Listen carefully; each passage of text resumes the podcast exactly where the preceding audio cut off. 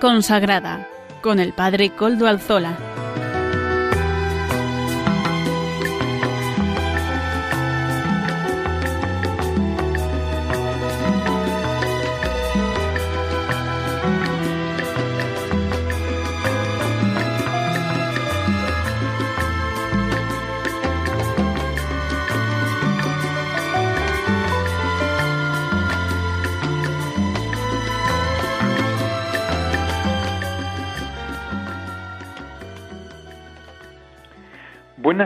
Hermanos, amigos y oyentes. Hoy es jueves y son las cinco de la tarde, una hora menos en las Islas Canarias. Es por tanto la hora de vida consagrada en Radio María. Les saluda con sumo gusto Padre Coldo Alzola Trinitario. Hoy emito como de costumbre desde Algorta, Vizcaya, desde la parroquia del Santísimo Redentor. Me encomiendo al comienzo del programa al Beato Domingo Iturrate, cuyas reliquias custodiamos en nuestro templo parroquial. Saludo a quien nos está ayudando en el control de Madrid, Juan Manuel.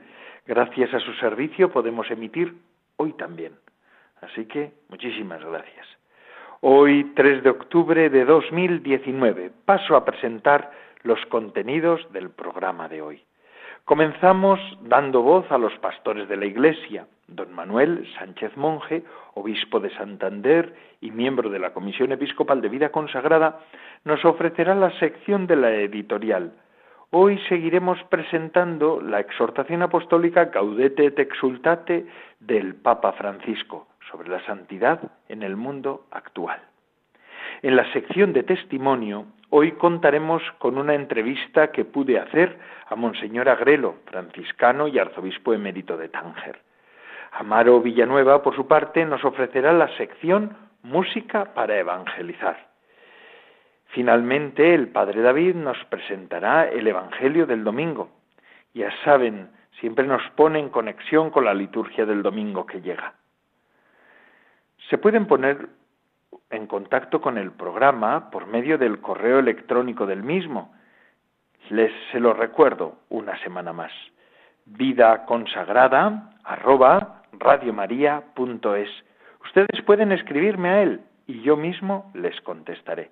Gracias por todos los mensajes que estamos recibiendo estos días. Algunas veces me suelen preguntar cosas concretas sobre cómo pedir programas. Pues se lo digo, los programas se pueden pedir llamando a los teléfonos que para esto tiene Radio María o poniéndose en contacto con Radio María y les mandan la copia del programa que ustedes deseen. Sin más, vamos a comenzar dando la voz a don Manuel. Adelante, don Manuel. Seguimos comentando la Gaudete Resultate del Papa Francisco y esta vez nos toca comentar una bienaventuranza como eh, camino de felicidad. Felices los mansos, dice el Señor, porque heredarán la tierra.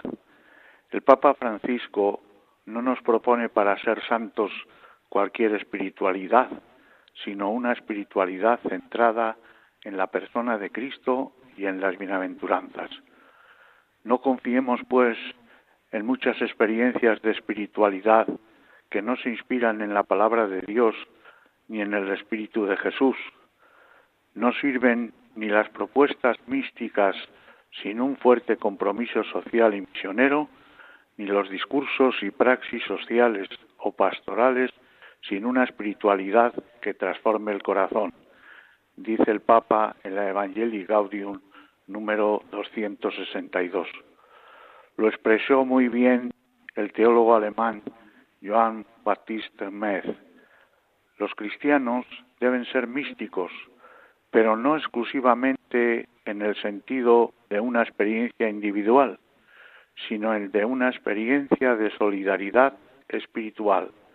La suya no es una espiritualidad natural rostro, antes bien es una mística buscadora de rostros que se adelantan a ir al encuentro de los que sufren, a ver el rostro de los desdichados y de las víctimas.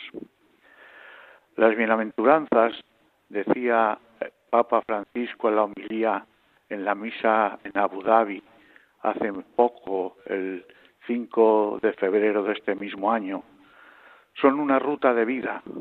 No nos exigen acciones sobrehumanas, sino que imitemos a Jesús cada día. Invitan a tener limpio el corazón, a practicar la mansedumbre y la justicia a pesar de todo, a ser misericordiosos con todos, a vivir la aflicción unidos a Dios. Es la santidad de la vida cotidiana que no tiene necesidad de milagros ni de signos extraordinarios. Las bienaventuranzas no son para superhombres, sino para quien afronta los desafíos y las pruebas de cada día. Quien las vive al modo de Jesús purifica el mundo. Es como un árbol que aun en la tierra árida absorbe cada día el aire contaminado y devuelve oxígeno. Os deseo, terminaba diciendo, que estéis así, arraigados en Cristo, en Jesús, y dispuestos a hacer el bien al todo el que se acerca a vosotros. Que vuestras comunidades sean un oasis de paz. Pues bien, en este mundo que es el reino del orgullo y de la vanidad, donde cada uno se cree con el derecho de alzarse por encima de los otros, Jesús propone un estilo, la mansedumbre. Él dijo, aprended de mí, que soy manso y humilde de corazón, y encontraréis vuestros descansos. Si vivimos tensos, engreídos ante los demás, terminamos cansados y agobiados. Pero cuando miramos sus límites y defectos con ternura y mansedumbre, sin sentirnos más que ellos, podemos darles una mano y evitamos desgastar energías en lamentos inútiles. Para Santa Teresa de Lisieux, la caridad perfecta consiste en soportar los defectos de los demás y en no escandalizarnos de sus debilidades. Jesús, manso y humilde de corazón, invita a sus seguidores a imitarle precisamente en esta actitud. Aprended de mí, que soy manso y humilde de corazón, dice, identificando así la mansedumbre con la humildad.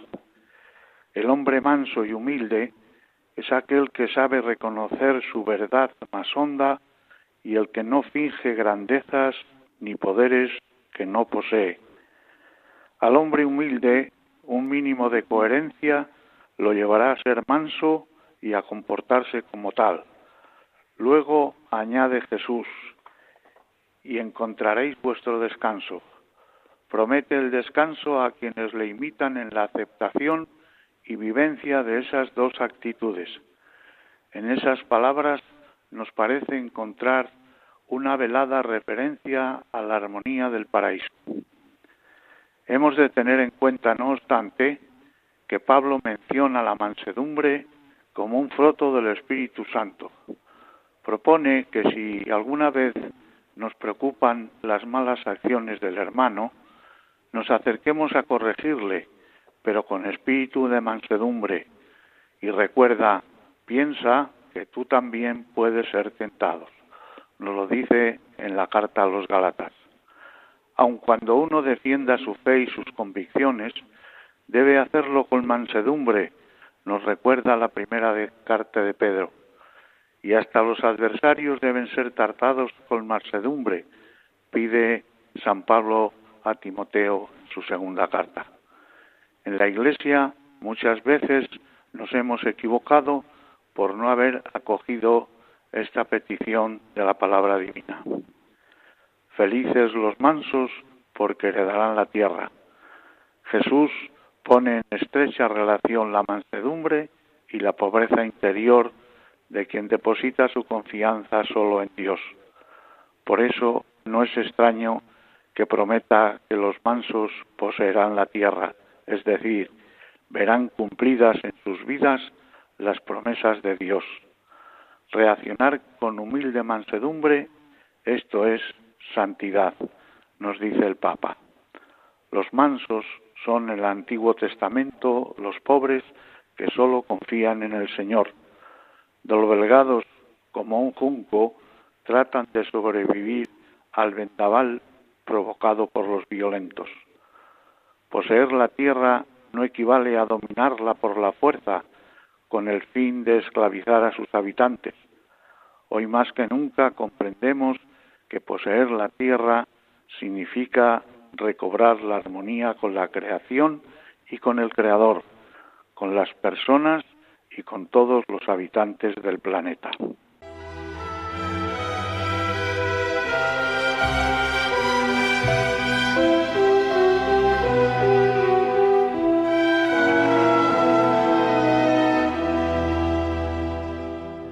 Muchas gracias, don Manuel, por estas palabras de la editorial, siempre tan interesantes.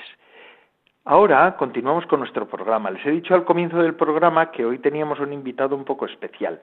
Era una, es una entrevista que yo el pasado sábado hice en Algeciras. Allí, al extremo de España, mm, me trasladé yo para poder participar en la ordenación sacerdotal de un trinitario, de un joven trinitario, Francisco Jesús. El padre Francisco Jesús, curro para nosotros, para los, mm, los trinitarios, fue ordenado por Monseñor Don Santiago Agrelo. Don Santiago Agrelo es franciscano de la provincia de, de Galicia, y que fue durante, desde el 2007 hasta este año, en el que ya ha renunciado y ya se ha retirado, es ya emérito, arzobispo de Tánger. Él vivió su consagración como franciscano en esa encomienda que al final de sus días, él mismo lo dirá en la entrevista, lo verán, con 65 años, el Papa Benedicto XVI le hizo verdaderamente interesante y además muy bonita esta entrevista que vamos a escuchar. Mm, entrañable, diría yo, una entrevista entrañable. Pedimos por Francisco Jesús Serrano Ferrer, que es el nuevo sacerdote, el neopresbítero, el sacerdote trinitario, y también pedimos por Monseñor Agrelo. Adelante, vamos a escuchar ahora la entrevista.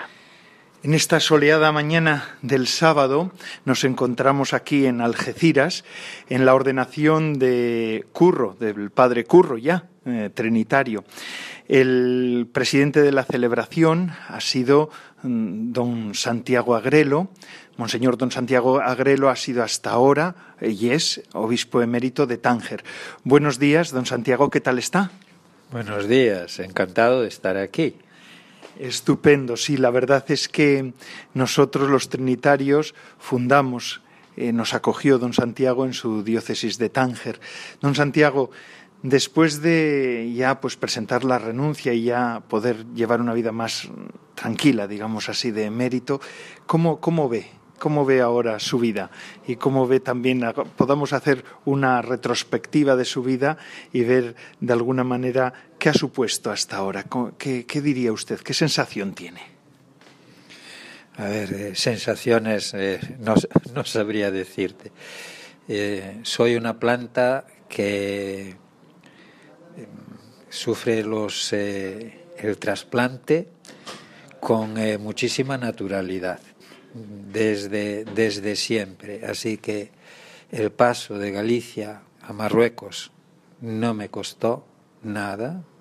El paso de Marruecos a Galicia ahora no me cuesta nada. Estoy muy a mi aire, muy en casa, muy en familia con los hermanos franciscanos, con los que eh, siempre estuve antes de ir para Marruecos.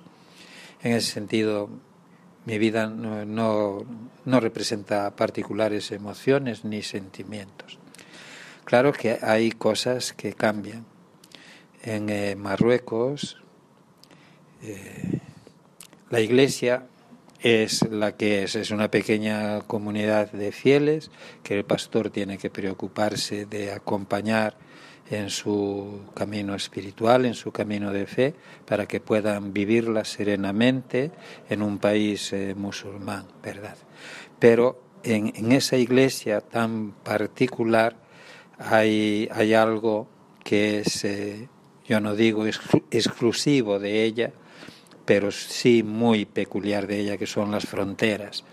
La diócesis de Tánger tiene mm, al menos tres fronteras que son únicas en el mundo, la de Ceuta, la de Melilla y el mar, el mar, sobre todo el estrecho de Gibraltar, pero también el mar de Alborán, por no añadir el océano Atlántico, porque también mm, desde el océano salen embarcaciones hacia Europa, hacia la península ibérica. Entonces, esa peculiaridad eh, de mi diócesis mm, tiene algo que me gustaría resaltar. No creo que sea difícil de explicar. Llevo tres meses en Santiago y siento la frontera lejos ya. Es, es una sensación increíble. Me hace pensar en la dificultad que tienen simplemente por no haber visto esa frontera cuantos eh, en España o en Europa miran a los emigrantes más como un problema que como humanidad necesitada de ayuda, necesitada urgentemente de ayuda. El hecho de estar, de estar en Santiago, estar significa estar lejos de la frontera y percibirla psicológicamente de otro modo. Es, es increíble, pero es así. Entonces, esto para mí también es, una, es un aldabonazo, es, un, es una llamada de atención, una, es una alerta encendida para que eh, dejemos tal vez de hablar de fronteras y hablemos de, la, de las personas de las personas que sufren, los emigrantes son personas que sufren muchísimo, mm, tanto los hombres, pero sobre todo las mujeres, iba a decir los niños, pero los niños tal vez sean los que menos notan el sufrimiento de la frontera, porque están siempre arropados por el cariño de, los padres o de la madre, muy arropados. Y a los niños de los emigrantes los he visto siempre gozosos, alegres. Curiosamente es un milagro, es un milagro de Dios. Pero eh, al mismo tiempo nosotros necesitamos recordar que esa humanidad es humanidad necesitada de, todo y, borrar tal vez la palabra frontera por lo que significa para nosotros de miedo, de limitación, de control, de, de una serie de cosas que poco o nada tienen que ver con el sufrimiento de las personas. Yo quisiera que todo el mundo interiorizara que esas personas necesitan de nosotros, necesitan siempre de nosotros y que el día que nosotros nos olvidemos de ello, ese día será para ellos mucho más amargo, porque al, sufrimiento que ya les acompaña se añadiría una soledad, una soledad a la que yo no quiero que sean abandonados nunca. Se ve que usted ha sido arzobispo en una diócesis muy peculiar, la de Tánger, pero además usted es consagrado, es franciscano. ¿Cómo ha podido vivir su identidad franciscana siendo arzobispo de Tánger? ¿En qué le ha ayudado? Porque usted cambió mucho de vida, de haber sido profesor, de haber vivido en Galicia, mm, pasó a, África. ¿Cómo ha vivido su vocación consagrada? A ver, yo ni siquiera me lo he planteado para mí. Eh, bueno, se podría decir, como acabas de decirlo tú, eh, pasas de una forma de vida a otra. Uno puede imaginar que efectivamente hay un cambio así. No lo ha habido. Yo soy siempre la misma persona, soy siempre el mismo hermano menor, hermano menor de mis hermanos, en realidad hermano menor de todo el mundo, siempre me he sentido así. Y cuando digo lo de hermano menor, lo digo en cuanto que por, por vocación entiendo que he sido llamado a ser un hermano de todos para servirlos a todos. Y eso no cambia, seas obispo, eh, al frente de una diócesis, seas emérito ahora. De hecho, yo creo que estoy consiguiendo que mis hermanos olviden que soy un obispo.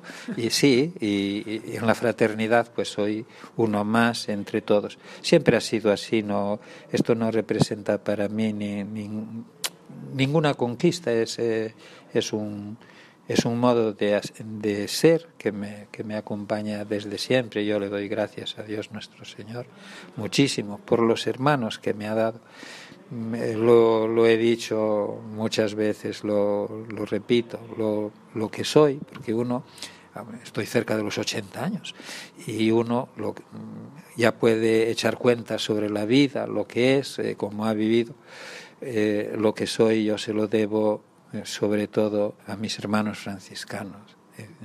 todo lo, lo he recibido de ellos, la espiritualidad, digamos que cuando llegué al seminario, eh, con Dios nuestro Señor yo me las apañaba a mi manera, lo cual quiere decir que en mi casa me enseñaron de Dios nuestro Señor. No sé cómo se las arreglaron, pero yo tenía mis negocios con Dios. Cuando a los 11 años entré en el seminario, me, trataba con Él con más confianza que con mi familia, con Dios nuestro Señor pero luego tuve que aprender otro tipo de relación con el Señor, tuve que aprender a entrar en el misterio que es siempre Dios y fui de la mano de mis hermanos. Aprendí de ellos a amar a Jesús, aprendí de ellos a amar a los demás. Me enseñaron todo lo que sé en teología. Es decir, mm, yo no soy capaz de pensar mi vida si no es eh, desde este hábito franciscano y con este hábito franciscano. En ese sentido, nunca agradeceré bastante a Dios nuestro Señor que en mi familia, porque fue mi familia la que, la que decidió eso, no fui yo, eh, decidieran en un determinado momento llevarme a aquel seminario franciscano que por otra parte quedaba cerca de casa. Sí, qué bien. Eh, Monseñor, don Santiago, en la homilía de ordenación le he escuchado que usted ha tenido una experiencia fuerte en su vida de, de introducirse en la Trinidad y sentir eh, ese amor que, que, Dios Padre tenía por el Hijo. Mm, ¿Le parece bien explicitarnos y comentárnosla a todos? Porque yo creo que nos puede hacer bien. Los obispos son ustedes también referentes para, para el pueblo de Dios y especialmente en su experiencia de Dios. A ver, es una es algo de lo que a uno le da un cierto eh, reparo hablar, pero hoy estaba entre trinitarios la, la circunstancia, de alguna manera me lo pedía y por eso hice referencia a ello. Eh, yo era estudiante, estudiante de teología todavía. Estaba en la, un día en la comunidad de Santiago, en la misa conventual, en el coro de lo que hoy es la iglesia de San Francisco, que entonces era el lugar habitual de la misa conventual para la comunidad. Y, y fue algo que yo eh, ni, he, ni he vuelto a, sentir en la vida. Yo creo que ni falta que hace. creo que sería, además, no sé, si contraproducente, o, no lo sé. Yo sé que eh, en un determinado momento, mm, fuese un segundo, dos, no lo sé, en un determinado momento eh, sentí ser amado como es amado Jesús.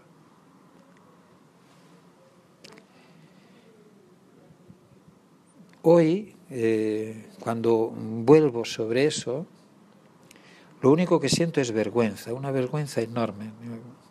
¿Por qué? Porque te parece que en aquel momento entraste en una, en una, en una tierra que luego con tu vida, es como si la hubiese, no, no hubieses hecho más que mancharla, ¿verdad? Entonces, eh, el recuerdo que a mí me trae aquella experiencia y está ahí, eh, son siempre lágrimas. Son siempre lágrimas, lágrimas de, de, pena, porque te gustaría que, tu, que mi vida fuese realmente un amor que de alguna manera respondiese a aquel amor, pero manifiestamente no, no hay posibilidad, no hay posibilidad ninguna. Pero se siente profundamente amado por Dios y este amor eh, le llevó también a aceptar aquel año, no sé cuál es exactamente, discúlpeme que no lo haya mirado, eh, porque estamos como entre hermanos, por eso también es verdad que no está nada preparado en esta entrevista. Eh, que el Papa le pidiera ser arzobispo de Tánger. Eh, ¿Cómo asumió aquella llamada? Y después ya nos explicará qué es lo que la llamada de Dios que recibió cuando llegó a Tánger. A ver, lo del nombramiento para Tánger mm, no me pilló de sorpresa. Yo sabía desde tres años antes, no, no desde tres días, desde tres años antes yo sabía que era candidato, eh, que estaba entre los candidatos a suceder a Monseñor Peteiro. Daba por supuesto que no sería yo. Yo conocía los nombres de los otros dos candidatos, eran dos hermanos de mi provincia, y los dos, tanto por edad como por formación, como por experiencia de gobierno, los dos eh, tenían, digamos, todas las posibilidades de ser nombrados ellos. Con, yo era el último carro de la rueda. Además, mm, de los tres, yo era el más viejo de hecho, cuando fui ordenado, yo, eh, cumplí tres días después los 65 años. Es decir, era un momento para jubilación, no para entrar en, nuevas responsabilidades. Pero lo que es es que cuando me, llamó el nuncio de, Marruecos, me llamó eh, por teléfono. Yo pude pensar que era una broma. Sí, porque te llama un señor por teléfono y te dice, el Santo Padre le ha nombrado a usted arzobispo de Rabat. Podía ser una broma de, de, cualquiera, ¿verdad? Pero bueno, no... Yo sabía que eso estaba en el aire cuando llamó y, me lo dijo, me emocioné, yo sí que me emocioné, porque son cosas en las que ya no piensas, digamos, es como tener hijos fuera de tiempo, ¿verdad? Y te dicen, oiga, que está usted encinta. y oh, entonces eh, sueñas.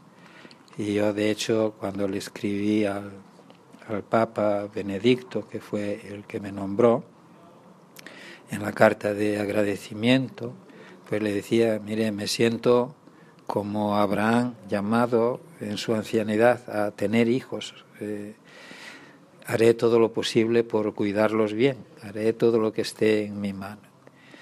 Y bueno, el Señor yo creo que me ha ayudado a cuidar esos hijos que me confió en esos, en esos años, para mí últimos de la vida. ¿sí? Monseñor, don Santiago, ¿y cuando llega allí, cómo cambia su vida? Porque, o, no cambia, yo creo que sí, vamos, es la sensación, pero eh, ¿Cómo cambió su vida? A ver, eh, mi vida de hermano menor no cambió. Mi preocupación por los pobres no cambió. La tuve siempre, toda mi vida he estado ocupándome de alguna manera de, los últimos que el Señor ponía cerca de mí. Lo que sí cambió y muy radicalmente fue la visión que yo tenía del, del emigrante. De hecho, era yo creo que exactamente igual a la que pueden tener en este momento millones de personas en España, muchos millones de personas en Europa. El emigrante sí es una persona pero es una persona que está en el lugar equivocado, donde no debe de estar, donde no tiene derecho a estar y que pretende hacer algo que no tiene derecho a hacer, que es atravesar una frontera de un país soberano eh, eh, que tiene derecho a controlar quién entra y quién no entra, a admitir a quien quiera, a quien no quiera. Ese era, ese era también mi modo de ver eh, y me parecía un modo correcto de ver todo eso se vino, todos mis razonamientos, mis certezas en esa materia se derrumbaron la primera vez que tuve en casa a un emigrante aterrorizado que por el terror ni siquiera era capaz de pronunciar una sola palabra. Entonces yo comprendí primero con quién tenía que estar, dónde tenía que estar siempre. Mm, las razones de los gobiernos para mí dejaron de ser razones y empecé a tener sencillamente otra mirada sobre este mundo, que era la, la mirada, yo entiendo que es la de Jesús, es la del Evangelio, estar con estas personas que todo lo necesitan, que todo lo padecen, que tienen derecho a soñar, que nadie tiene derecho a quitarles sus sueños, a cerrarles el camino hacia el futuro. Eso sí cambió muy radicalmente en mi vida. Y creo que ya no tiene marcha atrás.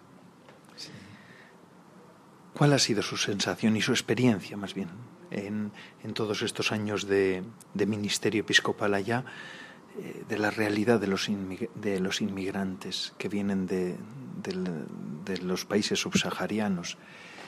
¿Qué es lo que está viviendo el mundo en este momento? A ver, yo no me preocupé de, de, conocer la situación personal de cada uno de ellos. Nunca les hice preguntas sobre nada, ni por qué salieron de sus países, qué van buscando. No. Eh, simplemente les acoges, les, eh, les eh, recibes, intentas por todos los medios que encuentren en la iglesia una referencia familiar, no solamente un lugar donde pueden recibir la poca ayuda que estamos, porque es poca, en último término, que estamos en condiciones de ofrecer, pero que encuentren siempre casa abierta, que encuentren siempre un ambiente acogedor. Cuando, cuando creé la Delegación Diocesana de Migraciones, yo la creé con la idea, el icono era el pozo de Sicar, un pozo, una fuente de agua fresca, a donde el emigrante que llega cansado del camino pueda, como Jesús, sentarse, pedir de beber y encontrar a alguien con quien hablar, alguien con quien compartir la propia vida. Eso es lo que yo intenté hacer con la emigración en Marruecos.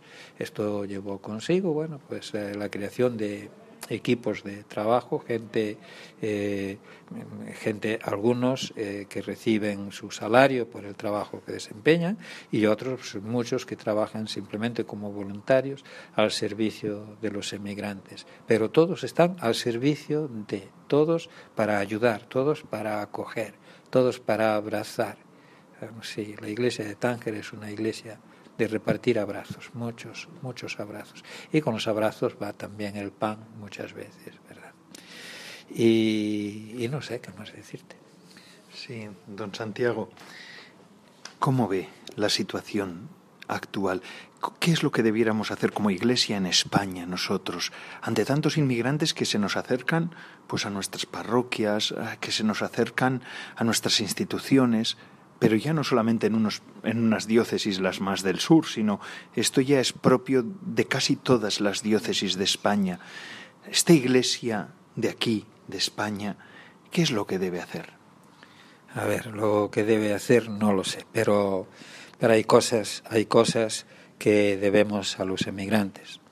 Hay cosas que se las deben. A ver, primero como, como iglesia hay que tener muy claro nuestro destino no es el altar, ni, ni es el Señor en el cielo.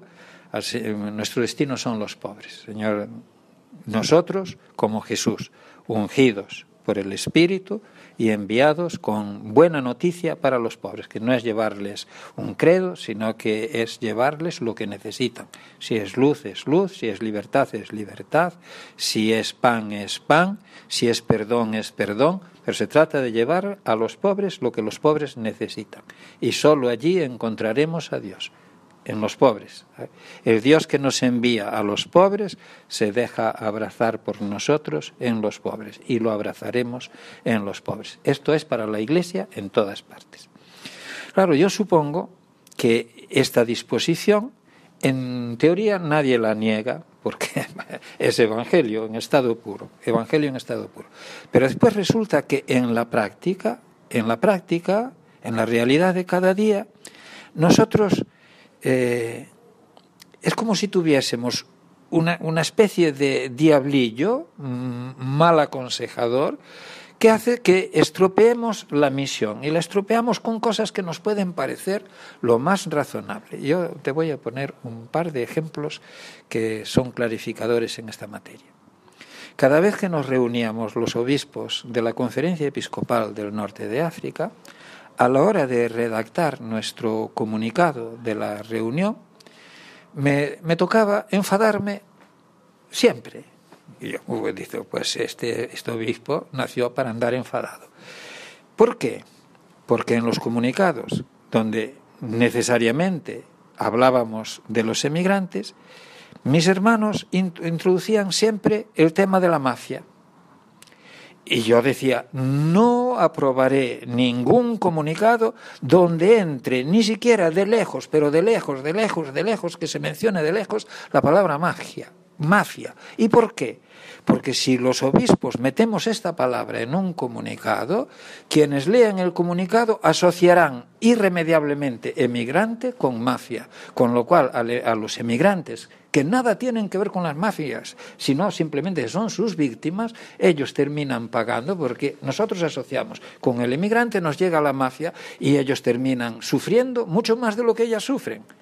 Bueno, pues ese tipo de discurso en España se hace de otra manera. Se hace con ese mismo lenguaje, porque si metemos ahí la palabra mafia, metemos la palabra terrorismo, recuerdo algunas palabras de algún obispo que yo creo que él se ha arrepentido mucho de haberlas dicho sobre el trigo limpio, eh, supongo que se habrá arrepentido mucho. ¿Por qué? Esas palabras que parecen tan, tan inocentes y tan realísticas, pues lo que hacen es hacer crucificar más a estos pobres crucificados. Es decir, justificar, justificar en la conciencia eh, común, en la conciencia social, justificar dejarlos al margen de nuestra vida, porque o son mafiosos, terroristas, eh, delincuentes, y este tipo de discurso se oye mm, con demasiada frecuencia en los medios de la Iglesia, en los medios de comunicación social de la Iglesia. Y supongo que se oye en las conversaciones. Eso en la Iglesia debiera ser considerado un pecado mortal, una blasfemia contra el Señor, una negación del Evangelio. Yo lo digo así. Eso es pura y simple negación del Evangelio. Y en eso sí que tendremos que estar muy atentos muy atentos. Yo sufro mucho con este tipo de discurso. Oye, ayer oí algo en uno de los medios de la iglesia y me quitó el sueño.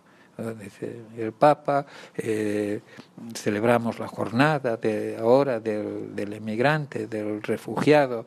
El Papa con razón llama la atención sobre las necesidades de esta gente, pero, y entre el pero, entran las rebajas, eh, hay, que, hay que controlar la emigración, no puede venir de cualquier manera. Es decir, metemos ya el discurso que es absolutamente razonable y absolutamente antievangélico, absolutamente anticristiano esto mm, no me callaré nunca, hasta que el Señor me deje mudo porque me lleva para otro sitio. Muchas gracias, Monseñor. Gracias por su sinceridad y también por su servicio, por el servicio que ha prestado a la Iglesia en Tánger y a la Iglesia también en España. Sus textos, sus actuaciones han sido conocidas y también ha sido un aldabonazo para muchas conciencias y especialmente para muchas conciencias de los religiosos y religiosas consagrados y consagradas. Gracias por su ministerio.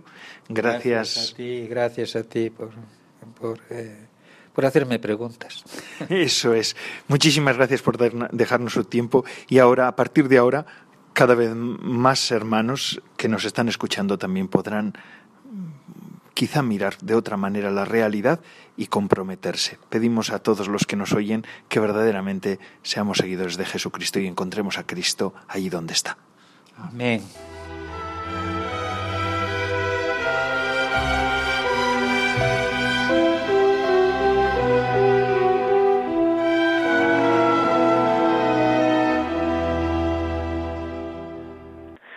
Sido interesante, ¿verdad?, la entrevista de Monseñor Agrelo.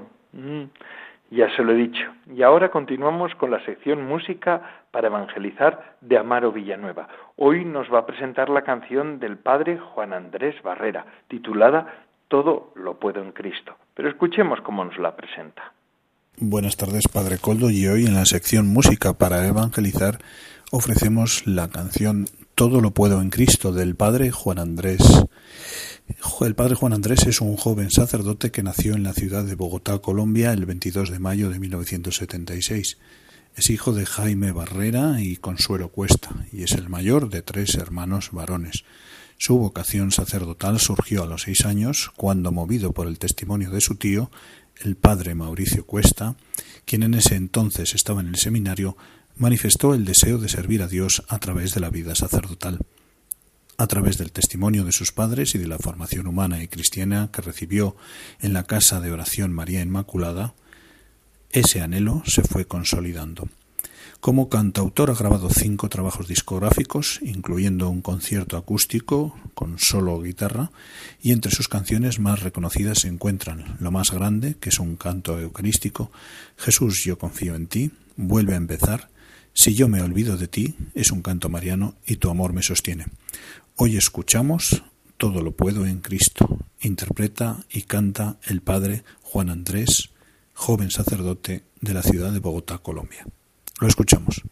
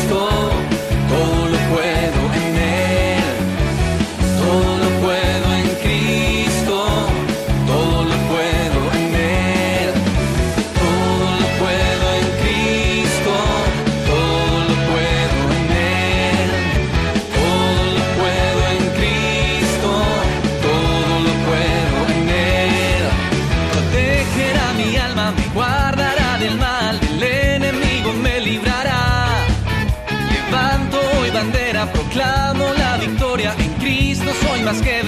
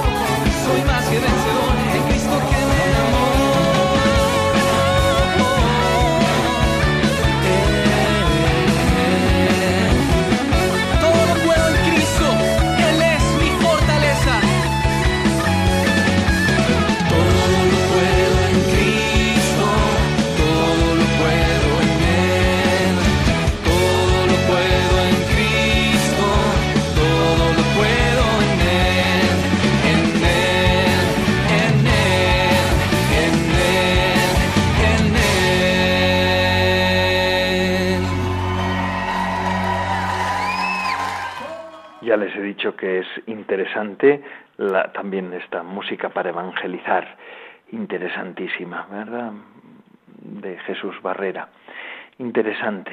Gracias mm, Amaro Villanueva por, esta sección que nos ofrece semanalmente y así nos podemos acercar a todos estos nuevos medios de evangelización que supone pues ahora la, música católica, la música cristiana, la música que se hace para transmitir el Evangelio. Muchísimas gracias, de verdad, Amaro Villanueva, por este servicio que nos está haciendo. Es el servicio para la evangelización, porque para esto, esta es la razón de ser de la Iglesia, evangelizar. Y de un modo particular, Radio María quiere ser una de las herramientas, mejor, uno de los medios para evangelizar el mundo de hoy. Las radios, las ondas de la radio, son unos medios fabulosos para poder llegar allí donde otros no pueden llegar. Y en ese sentido, esta radio de la Virgen está haciendo ese cometido. Está llegando a lugares donde si no, nadie llegaría. Gracias, Radio María. Y esto así podemos nosotros también colaborar con Radio María. Escuchemos cómo. El Concilio Vaticano II nos enseñó que el misterio del hombre solo se esclarece en el misterio del Verbo encarnado. Por tanto, para conocernos a nosotros mismos y el sentido de nuestra vida, necesitamos mirar a Jesucristo. Sin embargo, son muchas las personas que por no conocer al Señor viven sin sentido ni esperanza y a las que queremos que llegue la buena noticia a través de Radio María.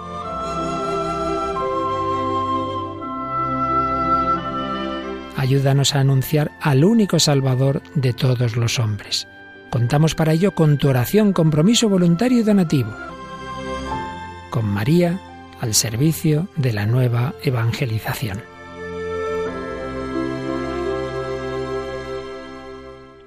Ya se dan cuenta cómo podemos eh, colaborar, ¿verdad?, con Radio María, tan interesante siempre.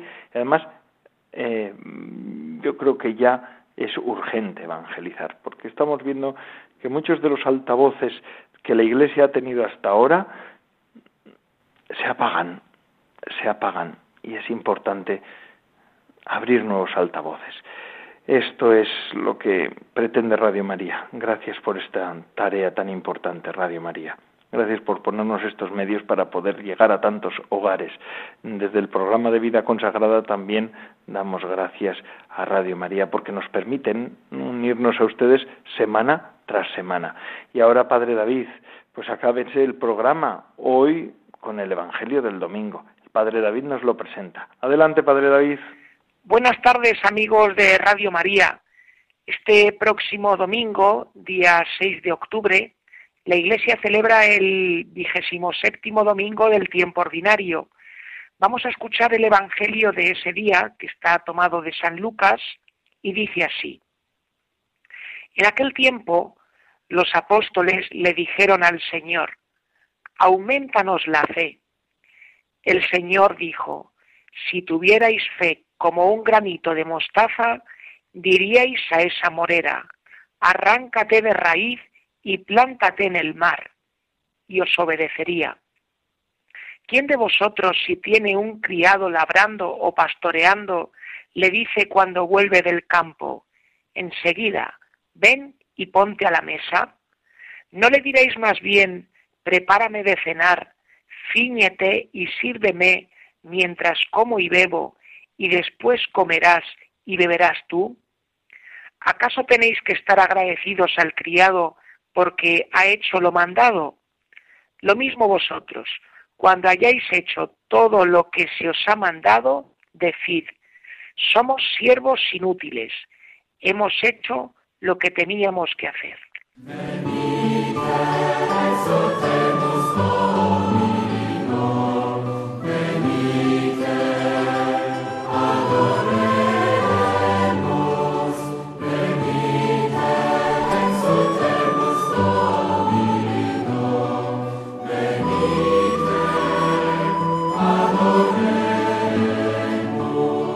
Amigos oyentes, hoy en el Evangelio se nos cuenta que los apóstoles le hacen a Jesús una petición, una petición muy original porque le piden nada más y nada menos que les aumente la fe.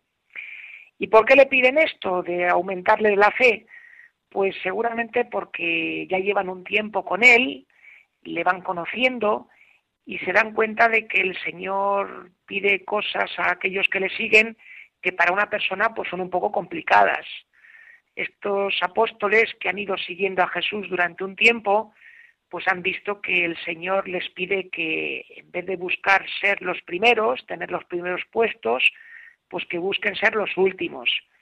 Y que en vez de vivir aferrados al dinero, pues que busquen tratando de compartir y dar a quien no tiene.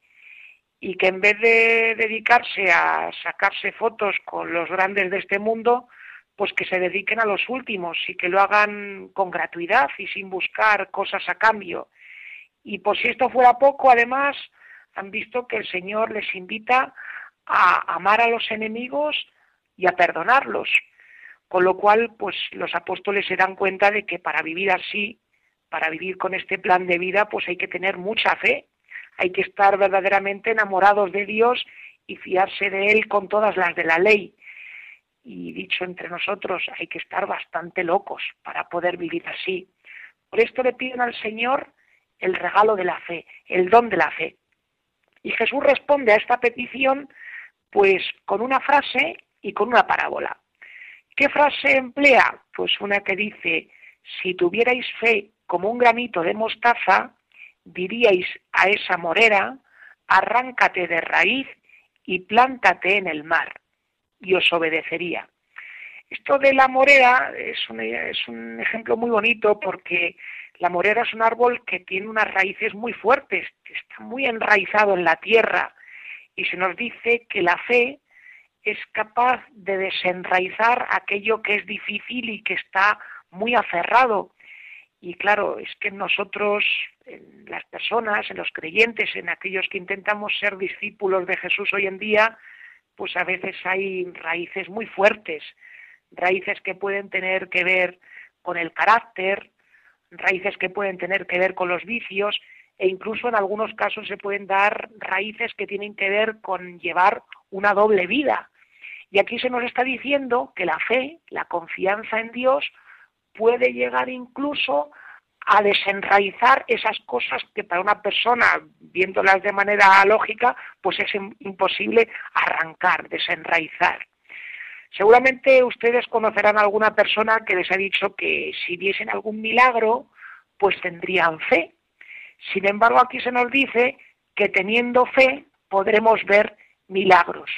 Les pongo un ejemplo. Imagínense el caso de una persona a la que alguien le ha hecho una faena y esa persona en vez de responder de manera instintiva devolviéndole mal por mal, pues cuando se presenta la oportunidad hace el bien a aquel que le ha hecho el mal. Eso es ver cómo la fe realiza auténticos milagros. Y luego Jesús, a la, a la sugerencia, a la petición que le hacen los discípulos de aumentarles la fe, pues le responde también con una parábola. Una parábola que si la miramos de manera literal, pues probablemente nos deje mal cuerpo, pero que si la miramos en profundidad, viéndola en el sentido que tiene todo el Evangelio, pues tiene su motivo y su razón de ser. Tenemos que transportarnos al siglo I, una época en la que un esclavo pues era enviado por el amo a trabajar en la tierra y cuando volvía de regreso a la casa pues llegaba al atardecer, venía todo sudoroso, lleno de polvo y claro, nosotros, nuestra reacción natural, como buena gente, pues sería decirle, venga rápido, ven aquí, descansa, tómate una limonada, unas patatas fritas y cobra fuerzas. Sin embargo, aquí se nos describe que ese amo, pues en vez de dar descanso a aquel siervo, lo que hace es decirle pues que continúe sirviendo, que se ponga ahora a hacer el servicio del comedor y que cuando terminen las cosas y esté recogida la cocina, pues entonces él podrá descansar y alimentarse. ¿Esto qué tiene de especial con nuestro texto de hoy? Pues se nos está diciendo que los cristianos somos siempre siervos. Nunca podemos pasar de ser siervos a ser dueños, a ser amos. ¿En qué sentido? Pues porque en este mundo que parece que todo el mundo desea los primeros puestos y alcanzar el poder, pues aquí se nos está diciendo que el verdadero milagro, el milagro que protagonizamos las personas creyentes, aquellos que tenemos fe, aunque sea como un granito de mostaza, aunque sea muy poquita, pues podemos protagonizar el milagro de pasar por la vida desde el inicio hasta el fin, siendo siempre servidores, personas que buscan amar, servir, hacer el bien sin buscar los primeros puestos ni tener el bastón de mando.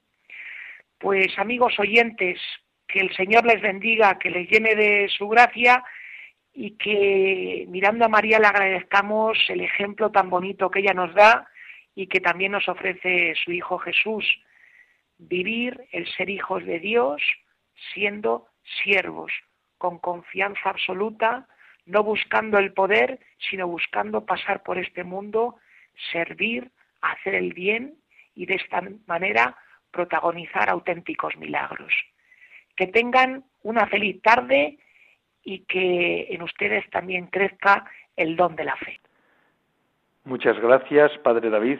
Ya nos ha puesto en pista de despegue, porque ya estamos viendo el domingo, que ya llega.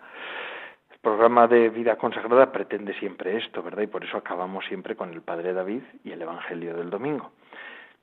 Y con esto ya se ha concluido una semana más. Fíjense ustedes qué rápido se pasa la hora, ¿verdad? A mí por lo menos se me hace corta, no sé si a ustedes, espero que sí.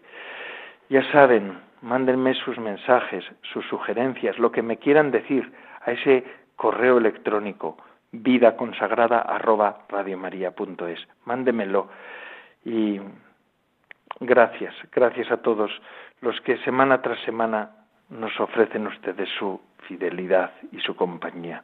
Es una gozada contar con ustedes. Son ustedes la razón de ser de nuestro programa y yo creo que la de todos los programas de la Radio de la Virgen.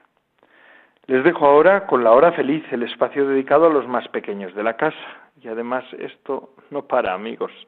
Así que pueden estar las 24 horas enganchados a la Radio de la Virgen. Casi sea para todos. Se despide de todos ustedes, Padre Coldo Alzola Trinitario. Recen por mí. Yo lo hago por ustedes. Hasta la semana que viene, si Dios lo quiere.